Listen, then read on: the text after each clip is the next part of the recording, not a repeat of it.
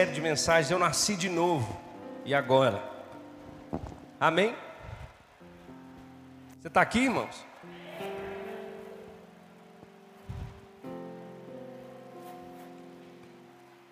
Vou ler, tá? 2 Coríntios capítulo 5, verso 14 diz assim: Pois o amor de Cristo nos constrange, porque estamos convencidos de que um morreu por todos, logo todos morreram.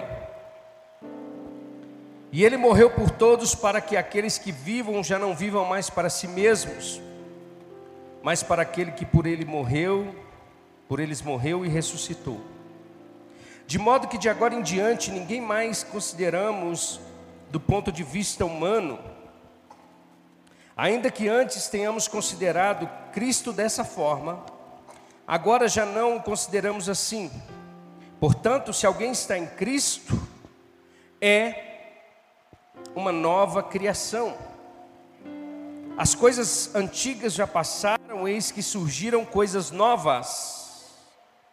Tudo isso provém de Deus que nos reconciliou consigo mesmo por meio de Cristo e nos deu o ministério da reconciliação. Ou seja, que Deus em Cristo estava reconciliando consigo o mundo, não levando em conta os pecados dos homens, e nos confiou a mensagem da reconciliação.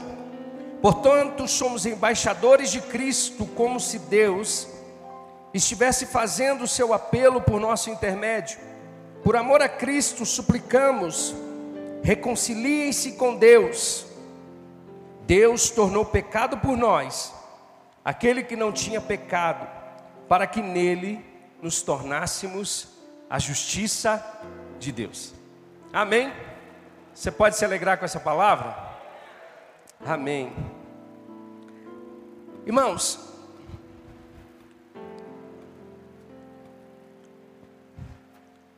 Se tratando daquilo que Jesus fez por nós,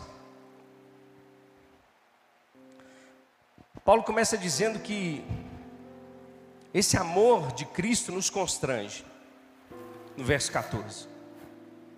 Se tratando daquilo que Jesus fez por nós, de fato, isso toma um lugar especial no nosso coração. Sim ou não? Sim ou não? Por quê? Porque Paulo, em um outro lugar, diz: olha, dificilmente alguém morreria por uma pessoa ruim. Talvez por uma pessoa boa, talvez até morreria, mas por uma pessoa ruim, não. Mas foi isso que Jesus fez por nós. Amém? Paulo começa dizendo o seguinte: olha, o amor de Jesus ele nos constrange. Por quê? Porque não éramos merecedores desse sacrifício. Por quê? Porque não éramos dignos de estarmos na presença de Deus. Por quê? Porque não éramos dignos de sermos chamados filhos de Deus. Mas aí vem Jesus, sendo humilde, manso, sem pecado nenhum, sem merecer nada daquilo que ele estava sofrendo no seu corpo, morreu por nós. E é bom demais, irmãos, nos apropriar dessas coisas. Amém? O que, que significa que Jesus morreu por nós e ressuscitou por nós? Significa que agora nós somos filhos de Deus. Se assim nós cremos no sacrifício de Jesus. O que, que significa para nós? Que agora a gente não é mais condenado. Não há condenação para aqueles que estão em Cristo. Irmãos, se o Evangelho fosse resumido somente nessa, nesse versículo de Romanos capítulo 8, não há condenação para aqueles que estão em Cristo, já é mais do que suficiente para a gente dar glória a Deus, carreira, gritar, chorar, se alegrar, fazer tudo para Deus. Mas o amor de Cristo nos constrange por quê? Porque ele, sendo filho de Deus, não levou em consideração ser igual a Deus e ele deixou tudo isso para alcançar a minha e a sua vida.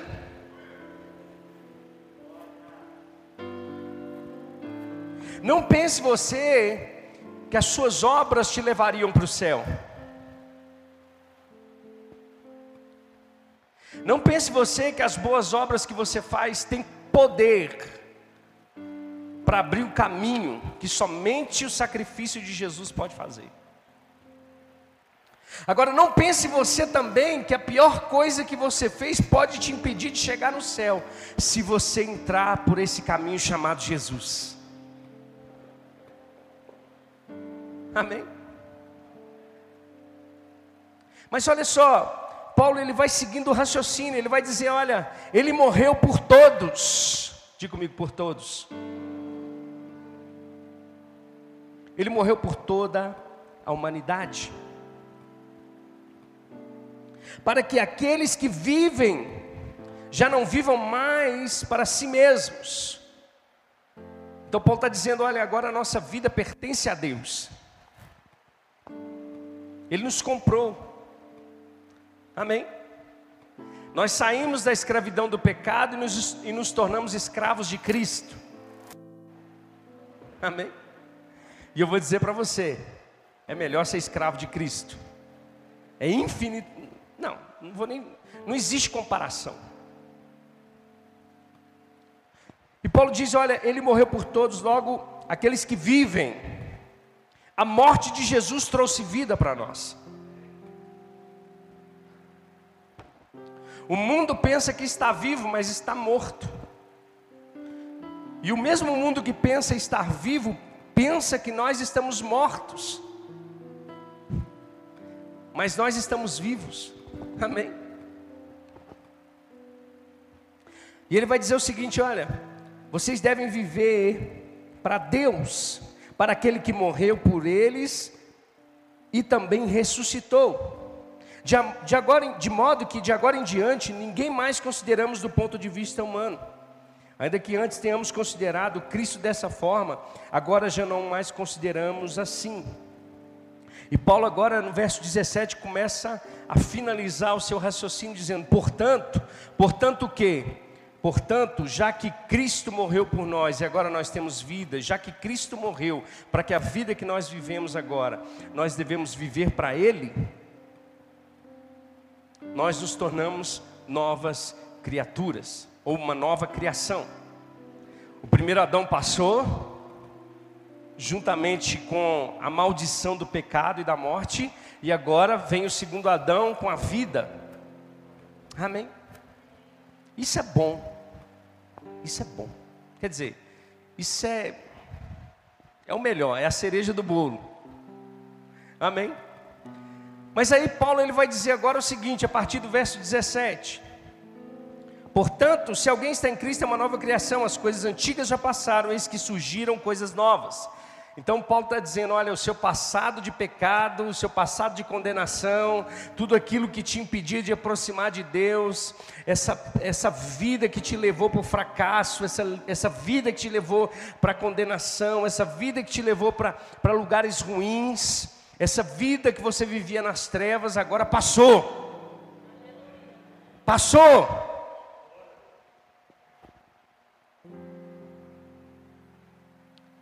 Aí ele começa a dizer: tudo isso provém de Deus, que nos reconciliou consigo mesmo por meio de Cristo. Por meio de Cristo. E ele vai dizer que nós agora recebemos o ministério da reconciliação. Amém? Então, a partir do momento que nós nascemos de novo, nós já nascemos incumbidos de fazer algo. Tem gente que fala assim: ah, eu nunca vou ter um ministério na vida. Tem. Você já nasce e já recebe. Você já nasce de novo e já recebe, já é carimbado. Ah, mas é um ministério de louvor. Ah, mas é o ministério de dança. Ah, mas é a pregação da palavra. Ah, mas é o ministério profético. Ah, mas é o ministério apostólico. Ah, mas é o ministério de ensino. Não, é o ministério da reconciliação.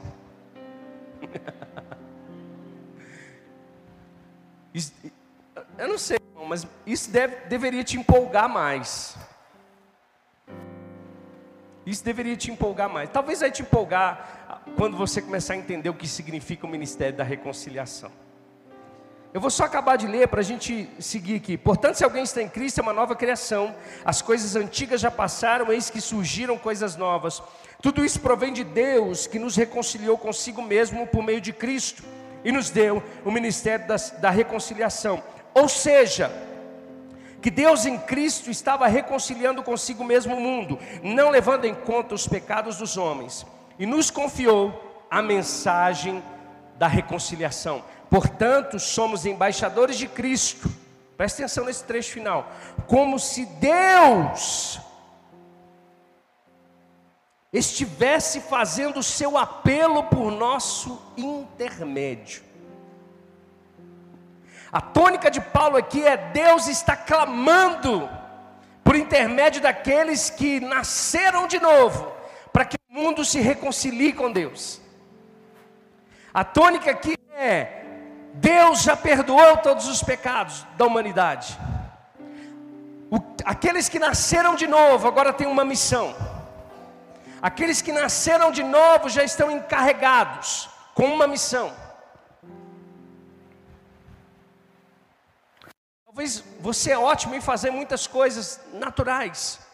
Mas quando você nasce de novo, dentro de você, no seu DNA, tem um ministério chamado Ministério da Reconciliação. E, e Paulo está dizendo: esse ministério é como se Deus estivesse apelando por nosso intermédio para que o, para o mundo se arrepender.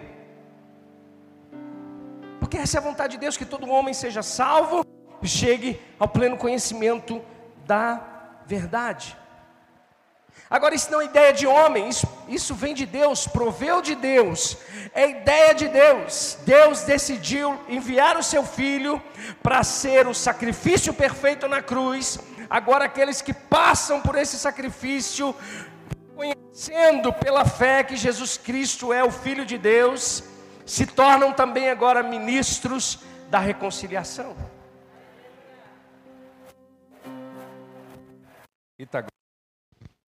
Aleluia. O que, que significa esse ministério da reconciliação? O que, que significa reconciliar alguém? Já viu um juiz de paz? Já viram a função de um juiz de paz?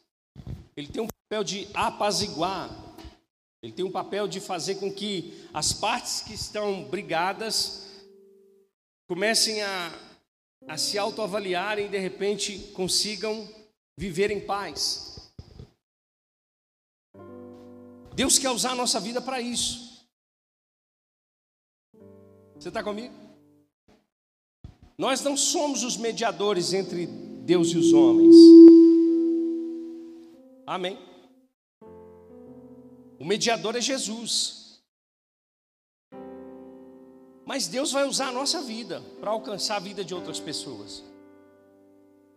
Deus vai usar a nossa vida para que a gente seja essa mensagem de que o que Deus fez há 2021 anos atrás na cruz do Calvário é um grito, é um clamor, é um apelo dizendo: reconcilie-se com Deus. Então,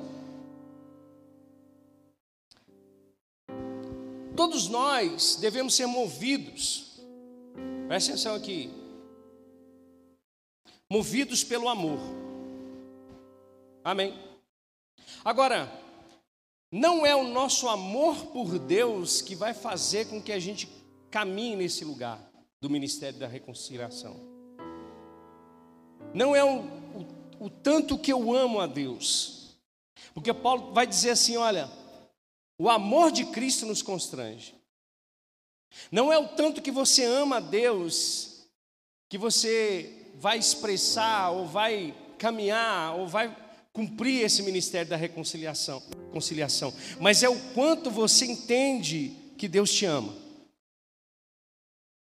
É o quanto custou para Deus oferecer o seu filho. Então, quando nós entendemos esse amor de Deus, e é isso que Paulo fala em Efésios capítulo 5, sede imitadores de Deus como filhos amados. Já parou para pensar nisso? É como filho amados, não é como, não, não é como você ama ao Pai, mas é como filho amados. A primeira coisa que precisa cair no nosso coração é esse amor de Deus. Porque quando nós somos encharcados, quando nós somos é, transbordados por esse amor, nós passamos a compreender o poder que existe no ministério da reconciliação. Todos nós devemos ser movidos por esse amor. Tudo que nós formos fazer precisa ter uma motivação, e a nossa motivação precisa ser Jesus. Amém. O que Paulo está dizendo para nós é: vocês se tornaram uma, novas criaturas, então agora a motivação no teu coração precisa ser o Filho de Deus. Por quê? Porque a partir disso, nós vamos alcançar pessoas. Quem aqui, seja sincero, tinha medo de ir para o inferno? Levanta a mão. Não, eu estou perguntando para ser sincero.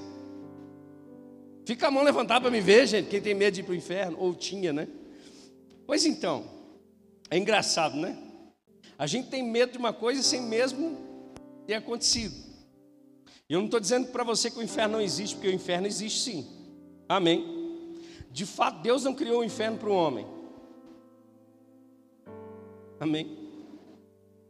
Mas olha só, o que, que o sacrifício de Jesus fez com, por você? Ele só te tirou do inferno? Não, né? Você tinha um destino por causa do pecado. Ele, te, ele mudou a sua rota. Amém. Te alegra saber que você não vai para o inferno? Irmão, deve ser muito ruim aquele lugar. Se a gente já passa mal com calor desse, imagina lá. Que diz que vai, ser, vai ter choro e ranger de dentes. Diz que o bicho vai comer e não morre.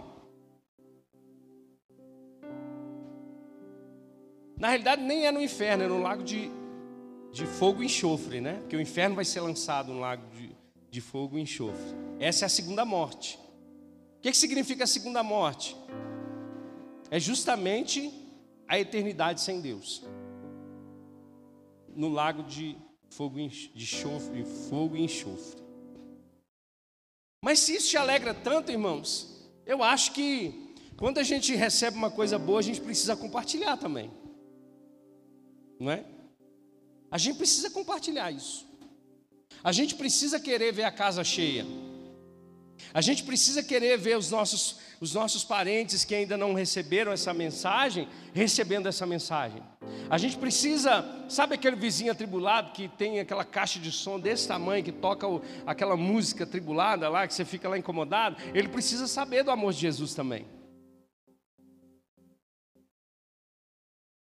Aí Paulo vai dizer assim: olha, se alegrem com tudo que Deus fez por vocês, mas agora, deixa eu dizer para vocês, dentro de vocês tem um DNA, tem algo que Deus implantou dentro de vocês que se chama ministério da reconciliação. Que é o que? Como se Deus estivesse gritando dos céus: reconcilie-se. É um apelo. Agora, esse apelo passa por nós, amém, irmãos? Esse apelo passa pela minha vida e pela sua vida. É o papel da igreja, é o papel do cristão anunciar a Cristo, testemunhar a Cristo, falar de Cristo, pregar a Cristo, viver a Cristo, para que os outros queiram viver, para que os outros queiram experimentar. Quando a gente vê o nascimento da igreja, a gente vê o ministério da reconciliação funcionando. Lá em Atos capítulo 2, eles recebem o Espírito Santo de Deus e o povo começa a zombar deles. Tem um monte de gente que, que zomba de crente. Porque crente tem que ir para a igreja todo domingo. Porque crente tem que ir para a igreja durante a semana. Porque crente fica, usa umas roupas estranhas. Porque crente não, não, não, não dança e desce até o chão. Porque crente não faz isso. Porque crente... Tem um monte de gente. Mas e daí do que eles pensam a nosso respeito? A questão é: fomos alcançados pelo amor de Deus? Então, meus irmãos, nós precisamos viver o ministério da reconciliação. Atos capítulo 2, eles receberam o Espírito Santo, o povo começou a fazer chacota deles. Pedro se levanta e começa a pregar, irmãos, e aquele povo fica atribulado no espírito, dizendo: O que, que nós vamos fazer? Pedro não falou assim: Ah, viu, virou, me coteou? Agora eu não falo. Agora eu não prego para você. O que, que você tem que fazer? Vai procurar com, sua, com suas próprias mãos agora. Não, Pedro falou: Deixa eu dizer para vocês, se arrependam. Sejam batizados no nome de Jesus e recebam a promessa do Espírito Santo. Por quê? Porque eles entenderam. Eles nasceram de novo para isso. Nós nascemos de novo, irmãos, para falar para o mundo que Deus já reconciliou o mundo com Ele na cruz do Calvário.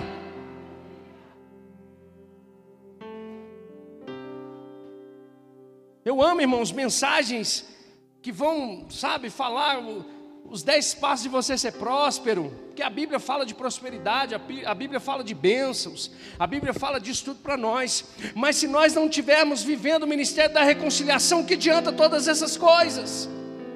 O que adianta Deus te encher de bens, de encher de coisas, sendo que você não abre a sua boca, sendo que você não expressa para ninguém, aquele atribulado que está do seu lado no trabalho, você não tem coragem de falar do amor de Jesus para ele.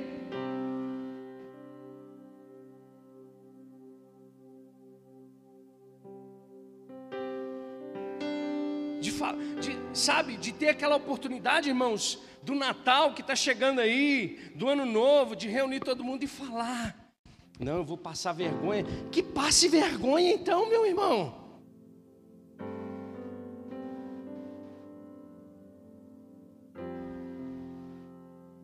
Deus te deu isso.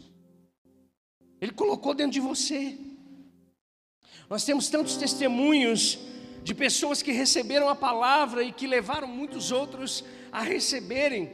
A gente vai ver lá em Atos capítulo 10, por exemplo, Cornélio com a sua família, que era temente a Deus, que dava esmolas, que orava todos os dias, de repente ele tem uma visão dizendo: Olha, todas essas coisas que você está fazendo são boas, são lícitas, Deus se agrada, mas não é suficiente. Manda até Jope, lá vai ter um homem chamado Pedro, ele precisa anunciar algumas coisas para vocês.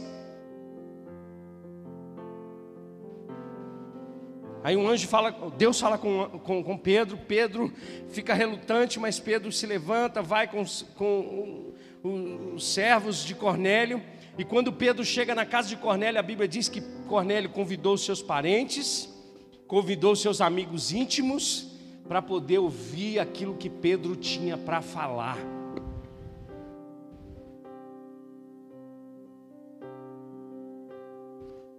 O que vai mudar a vida das pessoas, irmãos, não é o presidente que vai entrar em 2022. O que vai mudar a vida das pessoas não é o dólar abaixar ou baixar, né?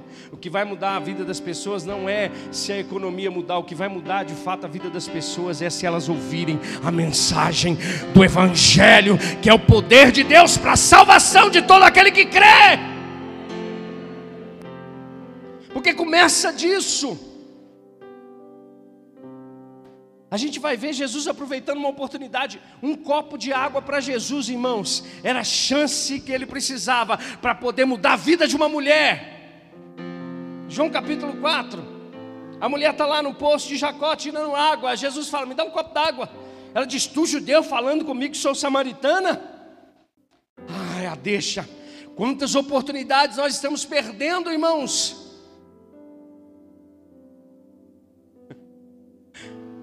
Jesus começa, sabe, irmãos, pelo, eu, eu quero declarar isso na sua vida, pelo Espírito. Você sendo ousado, irmãos, Deus te usando de forma sobrenatural, poderosa, para você, sabe, de alguma forma atingir uma flecha o coração de pessoas que precisam ser alcançadas pelo poder do Evangelho. Jesus foi direto, direto. Sabe um cirurgião quando acerta você vai ser assim. Eu tenho falado com alguns irmãos da igreja que eles vão viver isso. Vai viver isso.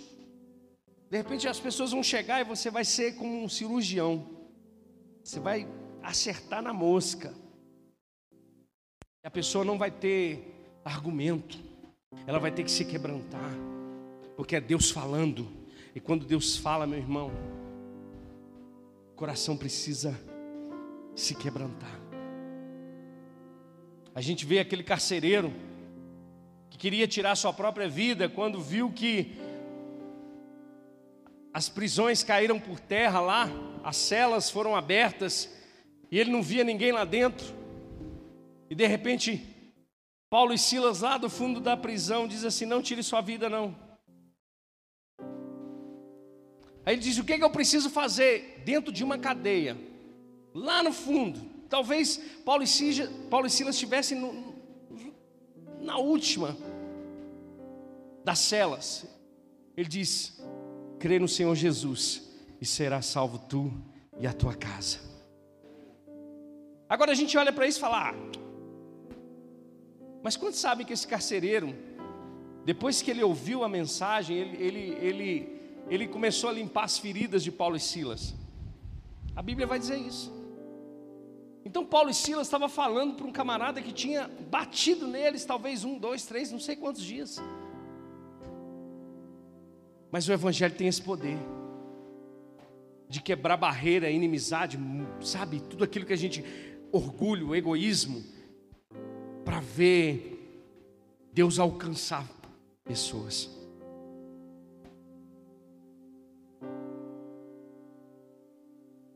Então, falando sobre o ministério da reconciliação,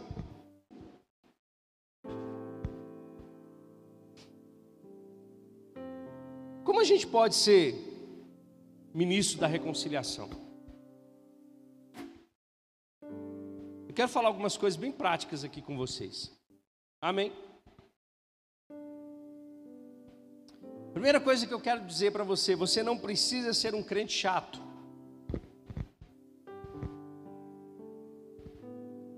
A gente não nasceu de novo para ser repelente. Amém?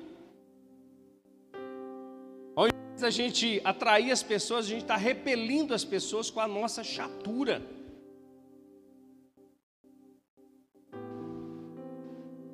Cheio de legalismo. O que, que é isso, pastor? É quando a gente vai anunciar Cristo, a gente anuncia antes de Cristo tudo aquilo que a pessoa precisa deixar de fazer para ela receber a Jesus. Irmão, isso não funciona.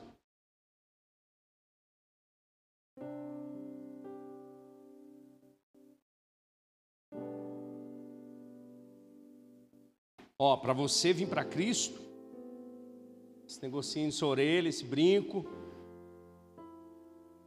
Para você vir para Cristo, esse cabelo, esse batom, esse brinco, essa roupa, esse cigarro, esse copinho de cerveja.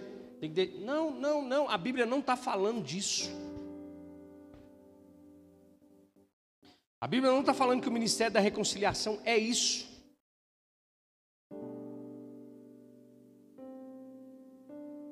Não é ser crente chato, irmão. Deixa o Espírito Santo fazer o papel dele. É muito mais fácil, irmãos, as pessoas verem a, a, a, transformação na nossa vida e querer e desejar ver essa transformação em nós primeiro.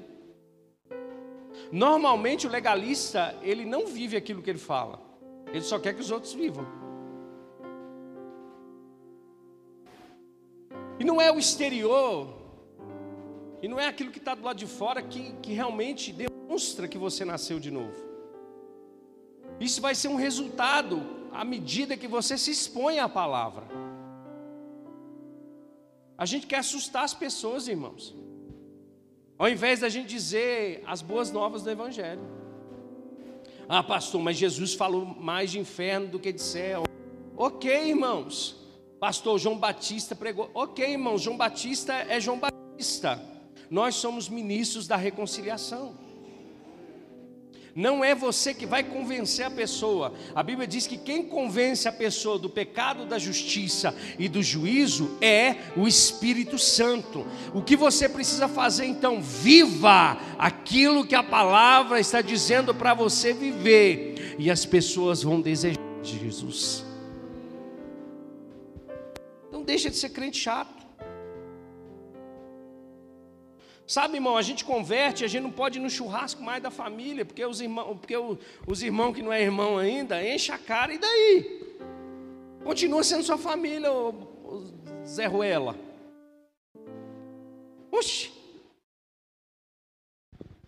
Se um ambiente, presta atenção aqui, eu, tô, eu vou falar com você. Se um ambiente mudar aquilo que você é por dentro, você nunca foi cristão.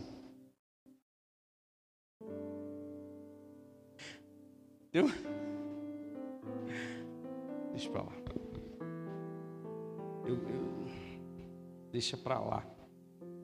Porque tem gente que é assim, né? Tem, um, tem, um, tem uns videozinhos no TikTok assim. O crente, quando ouve a, a, a música que está lá fora, aí fica assim: Deus, eu sei, eu sei a coreografia. Aí ele disfarça, né? Parece, irmão, que tudo virou maldição na vida do. O, o, o povo lá de fora vê isso. Fala, meu Deus, mas ser crente é chato demais, dá conta. Não dá para ser crente, não, mãe. Não, mãe. Posso ir no cinema, não posso isso, não posso, não posso dançar coladinho com meu marido. Não posso, não posso ir num restaurante que está cantando essa sofrência, não posso. Ah, irmão. Se cristianismo resumir eu não posso, irmão, a gente está perdido.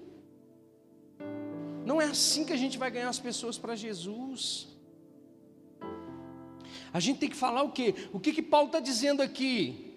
Paulo está dizendo: vocês nasceram de novo, vocês receberam da parte de Deus o ministério da reconciliação, como se Deus estivesse apelando.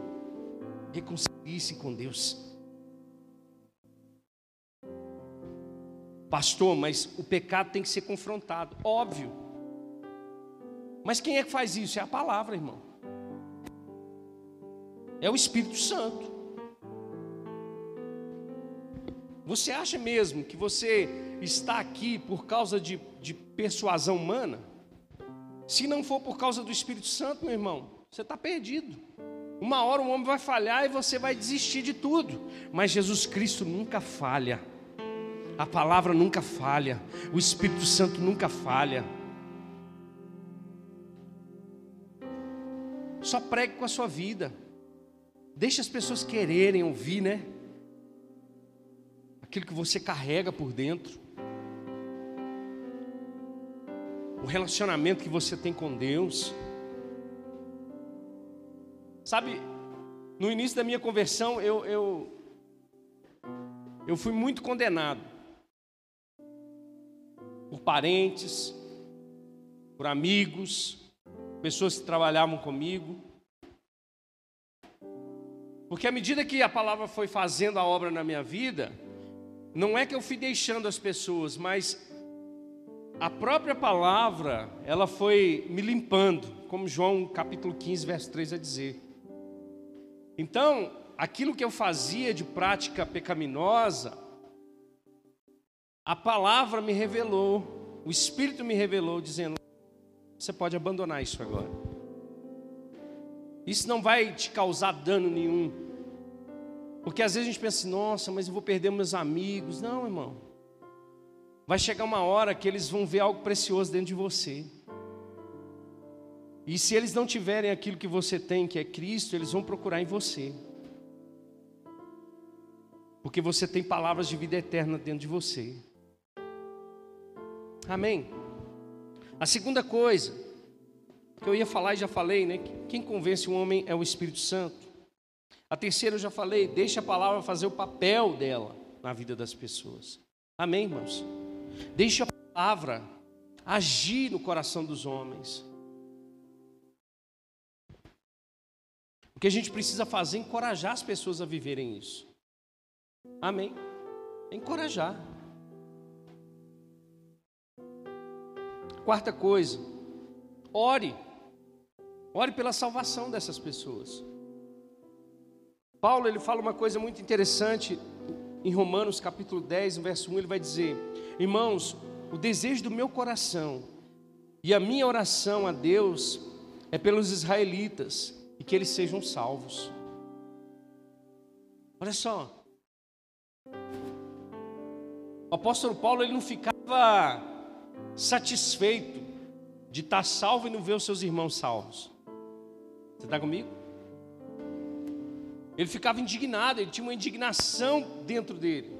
Porque olha só o que, que Paulo vai dizer: Posso testemunhar que eles têm zelo por Deus, mas o seu zelo não se baseia no conhecimento. Então Paulo queria que eles tivessem a revelação de quem Cristo é. Então eu quero te dar uma dica, quando você for orar por alguém para ele ser salvo, porque Deus ele nunca vai, sabe? Às vezes a gente fala assim, Deus muda a vontade dessa pessoa. Deus não faz isso não, irmão. Isso é outro tipo de oração que faz em outro lugar, mas não aqui. Eu trago o seu, o seu, o seu amante, o seu marido, o seu, em três dias. Não, Deus não faz isso não. Deus não vai contra a própria lei que Ele estabeleceu, que é o homem escolher a sua própria vontade. Agora, sabe como a gente pode orar? Para que Deus abra os olhos do entendimento. Porque a Bíblia diz em 2 Coríntios 4 que o Deus desse século cegou o entendimento dos incrédulos. Então o que a gente pode orar biblicamente é dizer: Senhor, tira as escamas do coração, do, dos olhos, faz com que ele veja a tua luz. Faz com que ele seja alcançado pelo teu evangelho. Não é muda ele, Senhor. Ô Senhor, tira ele da cachaça, Senhor. Ô Senhor, faz isso. Não, irmão, isso é, isso é consequência de você entrar na graça. Quando você recebe a graça, irmão, a consequência é você deixando tudo que era obra do pecado para trás e não te faz falta nenhuma. Amém. Então ore por essas pessoas. A quinta coisa, invista na vida dessas pessoas. Invista. Presentei com livros que falam de Deus, A gente.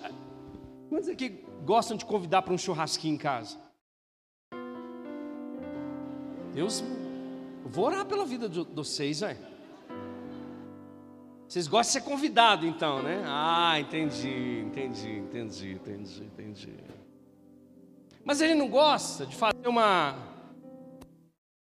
É, não... Aí fora fala resenhazinha. Vamos fazer um churrasco aqui em casa. Galo foi campeão brasileiro desse ano. Tem um monte de gente que nem vem na igreja. Irmãos do céu, só Deus para ter misericórdia. Não tem problema. Estou brincando, viu? Mas olha só, vamos assistir um jogo de futebol? A gente não faz esse convite? Vamos, vamos sair junto para ir para um restaurante? Vamos jogar boliche? Vamos no cinema? Sim ou não? Sim ou não, irmãos? Por que, que a gente não chama para vir à igreja?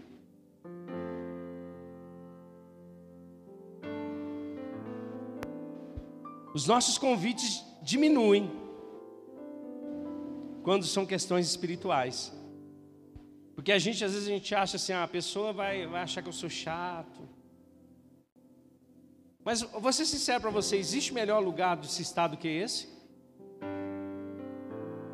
Você está recebendo uma palavra para o seu espírito. Talvez hoje você não consiga compreender dessa forma, mas no dia que você precisar, a palavra vai agir dentro de você, porque você ouviu. E a fé vem pelo ouvir ouvir a palavra de Deus. Então invista nessas pessoas. Eu declarei aqui que tava, a gente estava até conversando ontem, eu e Maurina, que do ano, do ano passado para frente agora eu vou em, em formatura do remo o resto da minha vida. Mas eu não vou fazer só isso. A nossa igreja vai investir em pessoas para fazer. Eu vou pagar. Você pode pagar. Recebe aí, irmãos. Oh, meu Deus. Por quê? Porque você está demonstrando para essa pessoa que aquilo que é eterno tem muito mais valor para ela.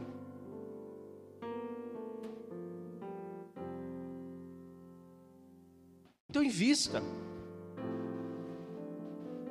Não é a igreja que salva, amém, irmãos? Óbvio que não. Não é a igreja que salva. Mas a igreja é um bom lugar. Tem gente ruim? Demais. Mas é um bom lugar.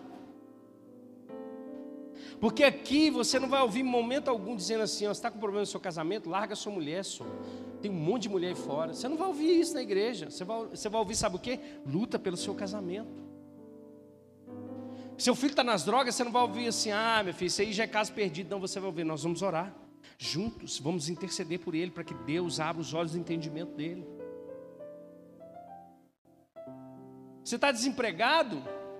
A gente não vai falar assim com você assim, ó, sacrifica o que você tem para Deus te abençoar. Nós vamos nos sacrificar para ajudar você.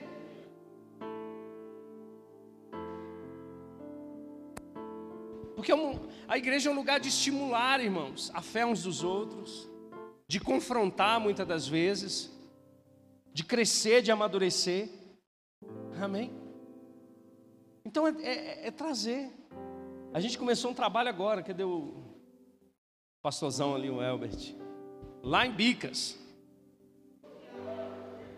A Cláudia me chamou hoje dizendo assim, pastor, vê se é uma boa.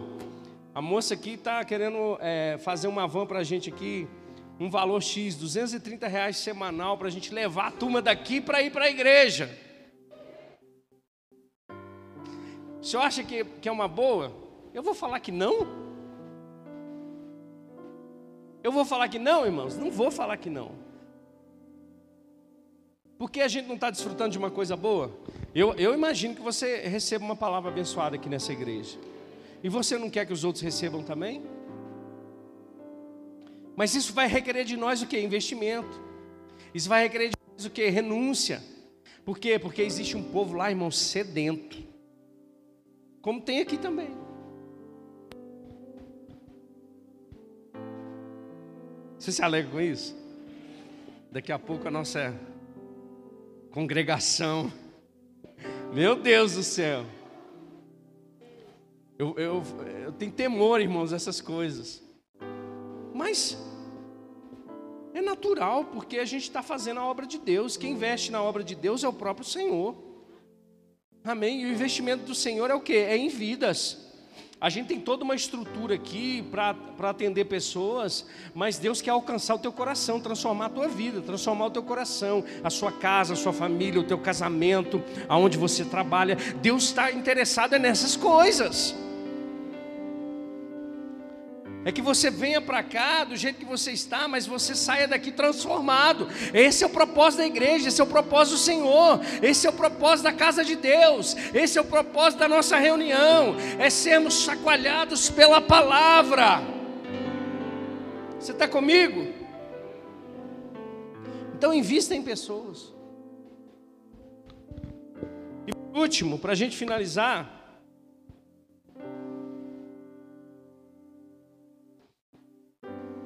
Não desista. Não desista. Não desista, mesmo que pareça impossível. E quando eu estou falando não desista, eu estou falando das pessoas. Não desista das pessoas. Mesmo que pareça ser inalcançável. Não desista, porque Jesus não desistiu de nós. Na cruz do Calvário, irmãos, ele com os braços abertos, tomando aqueles pregos nas mãos, nos pés, sendo furado do lado, ele diz: Pai, perdoa-lhes porque eles não sabem o que fazem. A gente não pode desistir. Na primeira tentativa, na segunda tentativa, na terceira tentativa, até Jesus voltar, a gente não pode desistir das pessoas. Você está comigo? Amém? Diga eu fui contemplado com o ministério da reconciliação.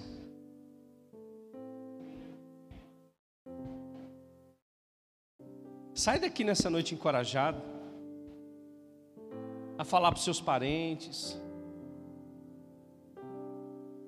a participar, que às vezes você está tão distante agora que eles falam assim: ah, virou crente, acabou. Não. Às vezes vai ser difícil mesmo, mas se esforça. Tem que ter um esforço do nosso lado. Você está comigo? É bom demais estar do lado de crente, irmão. É bom demais. É só rajada de língua estranha. E glória a Deus e aleluia. E, e o hino da vitória. Mas é melhor ainda você ir lá nas trevas e ser luz.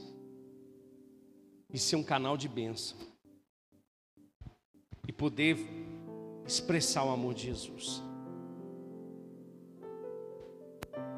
Poder falar do amor de Deus. E poder ser uma resposta de uma oração para aqueles que estão precisando. Você está comigo? Fica de pé comigo em nome de Jesus.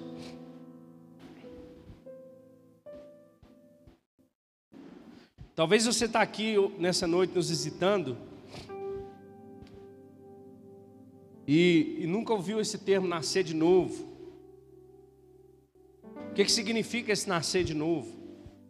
O novo nascimento é receber a vida de Deus. Porque nós estávamos mortos nos nossos pecados e delitos. E Cristo nos deu vida. Então, quando você diz assim, olha, eu creio nessa mensagem aí, pastor, eu sei, Jesus ele, ele morreu pelos meus pecados e ele ressuscitou para minha justificação, eu creio. Você nasceu de novo. E aí, tudo que Jesus fez por você é perdoar os seus pecados e te colocar na família de Deus de volta. Mas eu já sou filho de Deus. Se você não reconhecer Jesus como Senhor e Salvador, não é. É só uma criatura. Por isso que Paulo diz: aquele que está em Cristo é uma nova criatura. As coisas velhas se passaram, tudo se fez novo. Tem alguém nessa noite que quer entregar a vida para Jesus? Que quer confessar Jesus como o único e suficiente Salvador da sua vida? Ei, ei. Se tem alguém que quer entregar a vida para Jesus hoje, pastor, é mudar de religião? Não, porque a religião não vai te levar para o céu e ela não te salva. Quem te salva é o sacrifício de Jesus Cristo. Pastor, mas eu preciso levantar minha mão. A Bíblia diz que nós precisamos crer com o coração e confessar com a boca que Jesus Cristo é o Senhor, e assim será salvo. Então tem que ter uma confissão de fé. Como é que é, pastor? É dar um passo de fé? É dizer pastor, eu estou aqui e eu quero deixar essa vida, abandonar essa vida de pecado, e eu quero agora essa vida que o Senhor está falando que Jesus tem para mim. Tem alguém? Tem alguém que quer receber Jesus como Senhor e Salvador? Eu sei que tem. Mas eu não quero fazer isso por constrangimento.